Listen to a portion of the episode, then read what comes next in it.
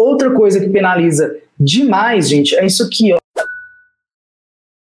contradição. Gente, vamos supor que eu quero levar vocês para comer um hambúrguer. Se eu quero convencer vocês a comer hambúrguer, faz sentido eu falar que tem uma pizzaria muito boa do lado de onde a gente está? Faz. Apesar de ser verdade, isso vai prejudicar meu, meu posicionamento e vai prejudicar, obviamente, eu persuadir vocês. Então, mesmo que vocês tenham alguma coisa interessante, pertinente, que diz respeito a pontos contrários daquilo que você está dizendo, você não vai colocar. A redação ela não tem o intuito de ser assim, algo que pode ser colocado lá no Jornal Nacional, por exemplo. Então, assim, a gente pode manter as coisas ocultas aí, ó. A gente não precisa falar certas coisas para a gente trabalhar né, o nosso posicionamento, porque aí dá contradição, por mais que seja verdade. Então, evitar se contradizer.